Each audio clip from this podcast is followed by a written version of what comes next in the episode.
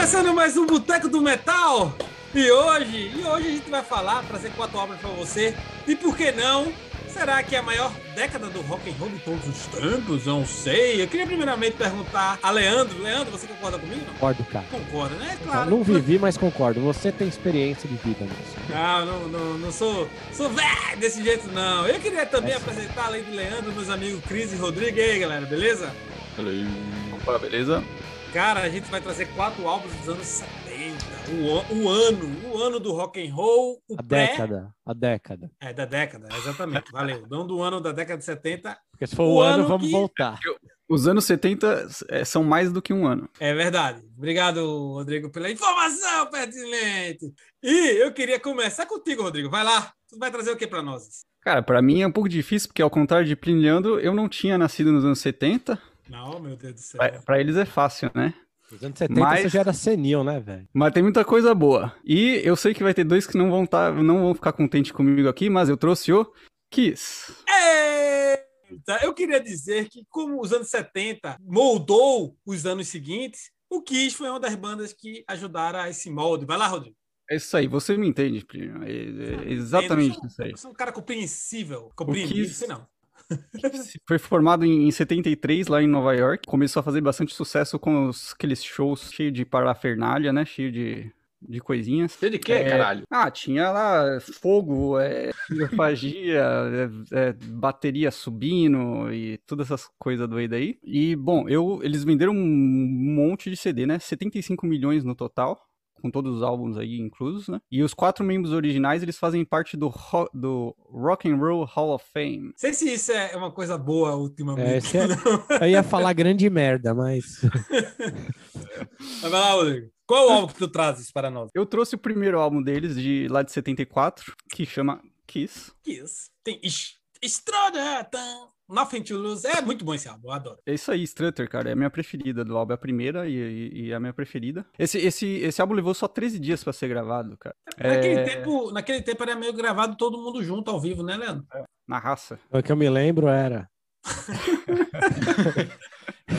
Não, mas não é nada impressionante, não, Rodrigo, porque o Hard Day's Night dos Beatles foi gravado em, em menos de 18 horas. Mas mesmo assim, né? Se comparar com hoje em dia. Hoje em dia, quanto tempo leva aí, pelo Leandro? Não Você sei, cara. Vocês acham que eu moro dentro do estúdio?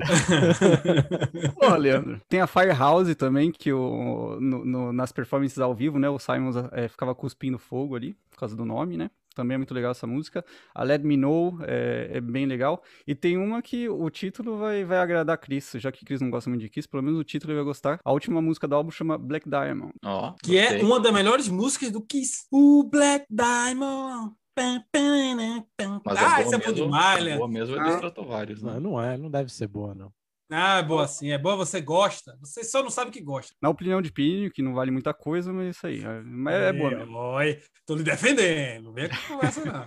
É isso aí, hoje é nóis, pô, posso falar pra ver se anima, cara? Porque Kiss É, tá, já tá, começou tá, tá, deprimente, tá. A- né? Cara, aí. que Manda espetacular. Rodrigo já começou muito bem. Agora eu queria Ah. trazer Leandro. Leandro, o que que traz para nós algo dos 70 que tu era vivo?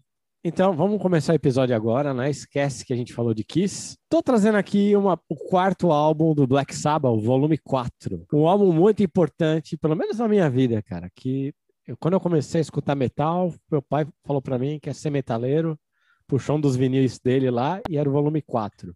Porra, E- isso aí. E aí eu fiquei escutando esse volume 4 sem parar e meu pai falou, tá aqui um CD, um CD player, sai de perto dos meus vinis. Pô, mas é um álbum bem, muito bom e, e bem importante pra mim, mas acho que não só pra mim. A música que eu mais curto do Sabá, que é a Supernaut, tá, tá nesse álbum.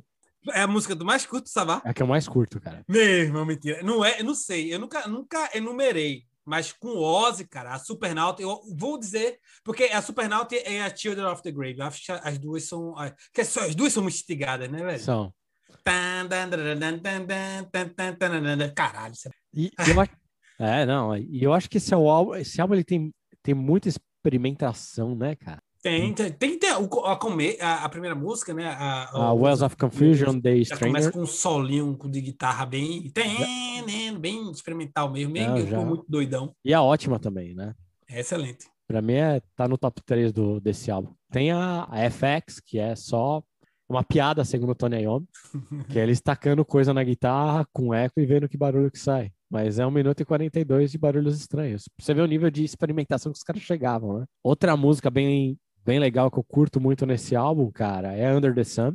Né, que a- ela encerra o álbum, se não me falha a É, isso é, ó, é outra música. Tem, a, tem uma. o- Falando de experimentação ainda, cara, tem a Laguna Sunrise, né? Que é só violãozinho e uma orquestra acompanhando, que é, digamos assim, um, um acústico no meio do sabá, cara. Acho que não teve até então, né? Teve depois, né? É, mas do até, Sabotagem.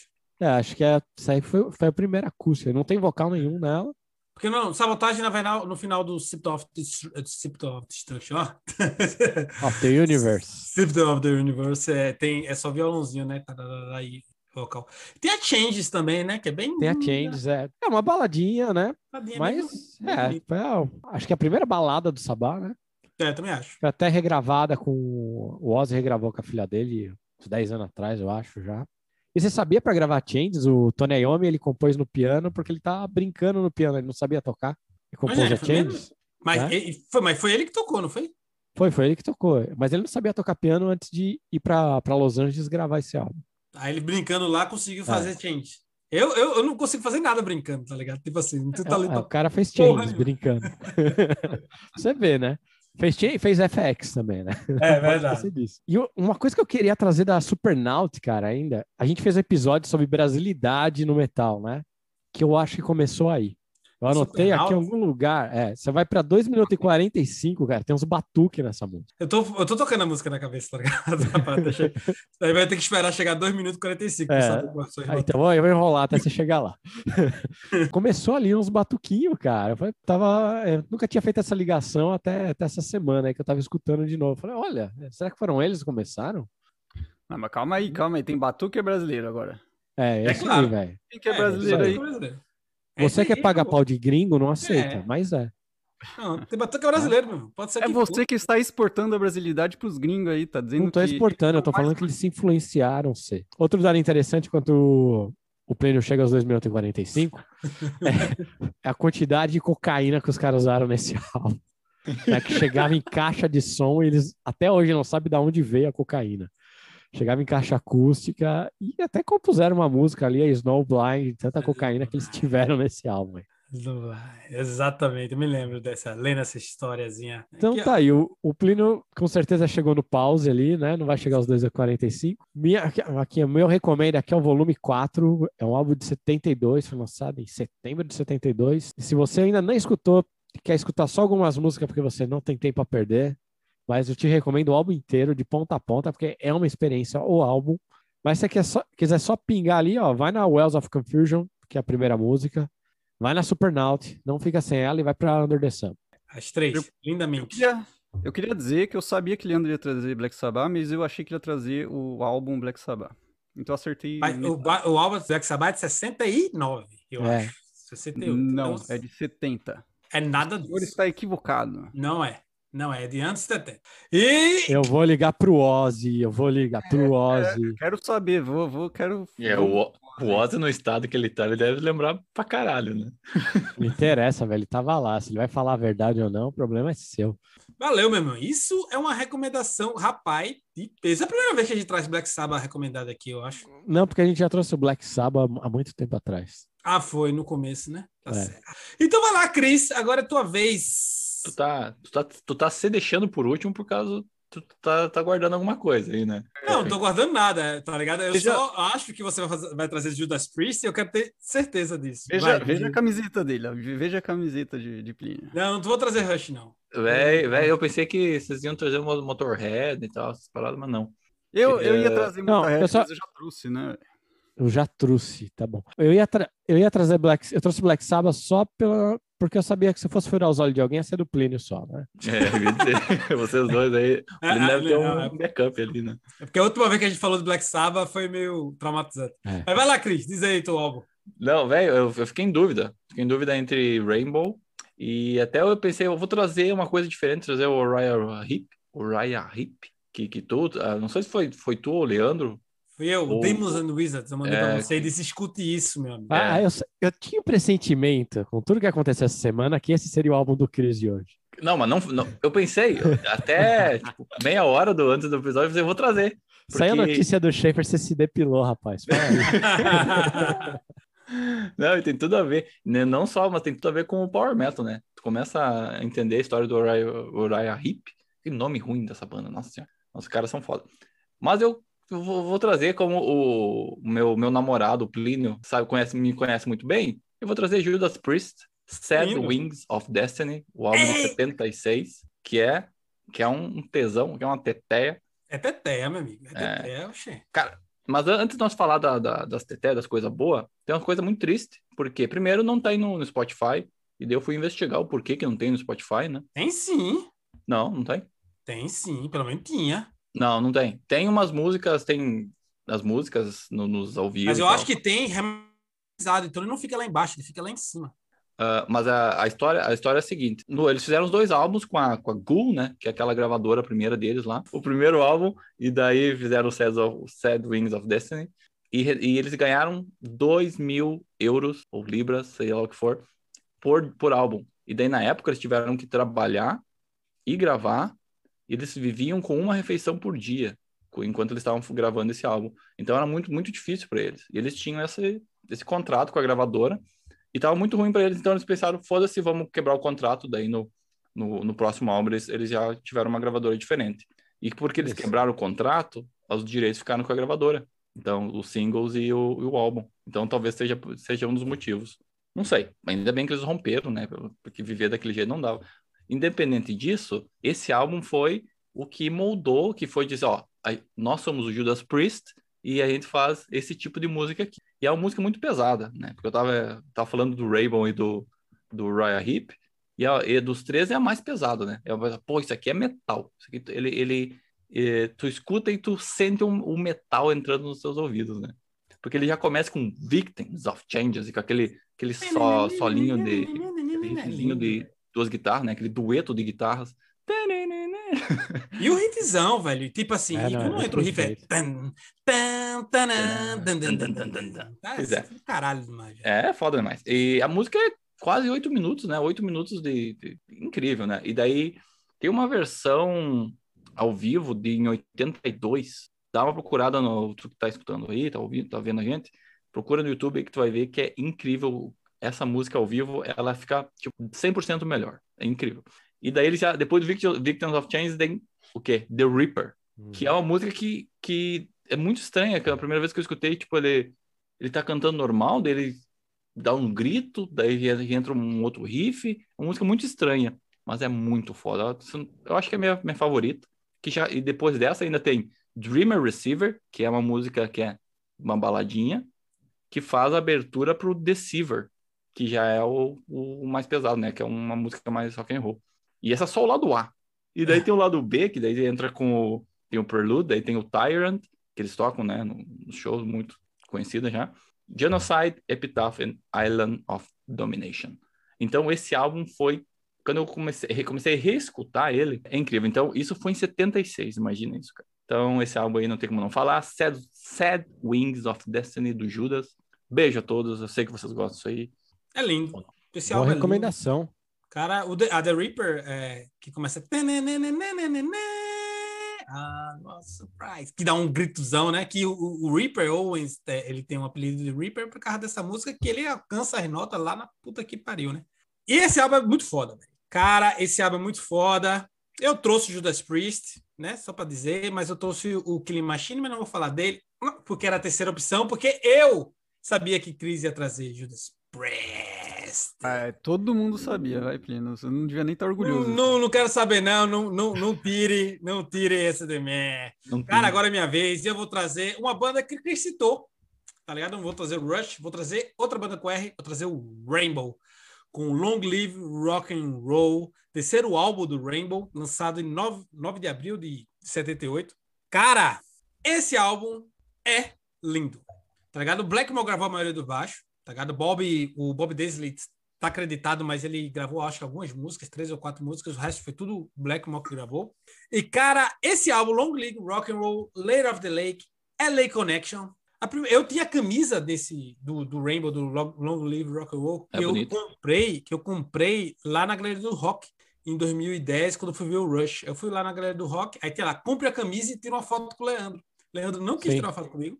tá Não, ligado? você não pagou. É, né, é, mas é, tava incluso no preço da camisa. Aí- pagou. Leandro não quis tomar foto comigo, fiquei com a camisa. A camisa era linda, maravilhosa. Mas eu, aconteceu alguma coisa com ela, não me lembro. Mas, cara, o álbum todo é muito foda. Tá ligado? O, o álbum todo, tipo, esse álbum é like Long Live Rock and Roll, Late of the Lake, LA Connection, Gates of Babylon, Kill the King, The Shed, Sensitive to Light e Rainbow Eyes. Rainbow Eyes, uma das É. baladas mais lindas do Rainbow. E o Rainbow tem várias baladas lindas. Catch the Rainbow do, do, do, do primeiro, tá ligado?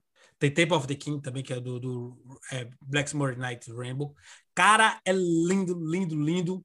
Esse álbum que traz o Cosy Power no, na bateria, tá ligado? Que o Cosy Power entrou no segundo álbum, que foi o Rising, que é um baterista excepcional, porque o Blackmore, quando ele saiu de Purple, depois do Stormbringer, ele gravou, ele montou o, o Rainbow, mas ele não procurou banda, tá ligado? Ele pegou o Elf, tá ligado? Disse, vem para o Rainbow e tirou o guitarrista do Elf, que o guitarrista é ele, aí tirou, trouxe todo mundo do Elf, aí gravou o primeiro CD, aí depois o baterista do Elf saiu e entrou o Cos Power, que é um baterista excepcional, tá ligado? Ele gravou o, o, o Rising e gravou o Long Live Rock Roll, depois gravou o Black Sabbath, depois gravou uma galera.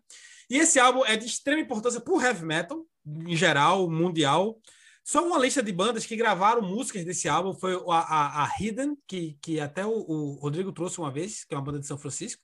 O Stratovarius, o Gamma Ray, o Primal Fear, Grave Digger, Ingo Malmsteen, Adrenaline Mob, todas essas, todas essas bandas regravaram al- músicas desse álbum. Lindo, maravilhoso, Long Live Rock and Roll, Só tem Rainbow. uma coisa triste, né? É o Qual último, é, é o último álbum do, do Rainbow com o Dio, né? É, o último álbum do Rainbow com o Dio. Depois ele foi pro Black Sabbath. E eu não me lembro qual foi o, o, o vocalista imediato que, que entrou no Rainbow, que eu acho que Ninguém liga. gravou o Down to Earth. E Com depois certeza entrou. que gravou o Down to Earth, o próximo. É, então, tá. Aí depois, é, é, depois vem o John Lee Turner, que gravou o Difficult to Cure, que, que é, É. já é a parte mais autentista do, do, do Rainbow, né? Um negócio mais, mais americanizado, que é bom, eu gosto, né? Tem gente que, que vira cara, mas eu gosto, mas assim, a fase do Rainbow com o Dio é coisa de. É coisa de. De louco, é coisa de, de... Esse álbum é lindo, perfeito, velho. Escuta. Eu estava reescutando hoje, quase que choro. Meu filho ficou olhando para mim assim, dizendo: Pai, o que é isso? Eu disse: Meu filho, isso é Rainbow, isso é lindo. Galera, quatro álbuns, caralho. Esse recomenda foi foda, viu? Só fazer, que recomenda foda. Quatro álbuns fodas. E eu queria já emendar, né, com um famigerado que bebes, que eu estou no, na Pitudo de novo, só dizendo que eu estou na Pitudo de novo, sem fazer careta. Então, já todo mundo já sabe que eu tô bebendo. Fala, Rodrigo, tá bebendo o quê? Hoje eu tô tomando aqui a Charles Henry. É uma Ale Blonde. É bem levinha, é gostosinha. 5.4 de álcool. A lata é bem bonitona aí pra quem tá vendo o vídeo. Ah, recomendo. É da Brasserie Les Deux, Deux Frères. Dois irmãos. E tu, Leandro, tá trazendo o quê? Trazendo aqui uma IPA New England, uma IPA da Nova Inglaterra, da cervejaria Oschelag. Fica ali no quintal do Plínio, para quem não conhece. É aquilo lá. É. É, uma boa cervejinha, cara. Eu tô, tô meio vidrado em New England IPA ultimamente, cara. Achei ela mais levinha, apesar dela ser um pouco mais forte que as outras, tem 6% de álcool. Curti, curti mais ela. É isso aí. E tu, Cris, tá na Guinness aí? Não. Ah! Ele Tá compra Guinness Guinness por causa da bolinha. É. Isso, exatamente. Cara, Guinness é, não tem erro. É uma cerveja de macho, não é essas coisas que esses loucos aí estão bebendo. Então, fica na Essa Guinness que tá aí. bem. Tá nervoso? A minha, minha pitu não é, né? Eu vou lá, minha pitu, né? Não, a Pitu é mais, aí não tem. Rodrigo, quem quiser tomar cerveja de macho e escutar a gente, faz o quê? Pri- Primeiro, não segue o conselho de Cris. E segundo, não esquece de dar o like aí no, no episódio se você gostou. É, vê a gente aí no YouTube, ou no Facebook, ou no IGTV. Escuta a gente na sua plataforma de podcast favorita. E segue a gente que toda segunda e quinta tem episódio novo. A gente tá no, no Face, no Insta, no Twitter, tá em todo lugar. Então procura lá, segue a gente, Boteco do Metal. Boteco do Metal está na cerveja de... que não sei do que é. A bolinha. da bolinha. Galera, um beijo. Recomenda excepcional Kiss, Black Sabbath, Judas Priest e Rainbow. Caralho, que Só time, velho. Uma seleção, uma, se fosse Copa do Mundo, seria campeão do. Gostasse da, gostaram da minha Analogia? Gostei, adorei. Um beijo. Até a próxima. Tchau! Falou?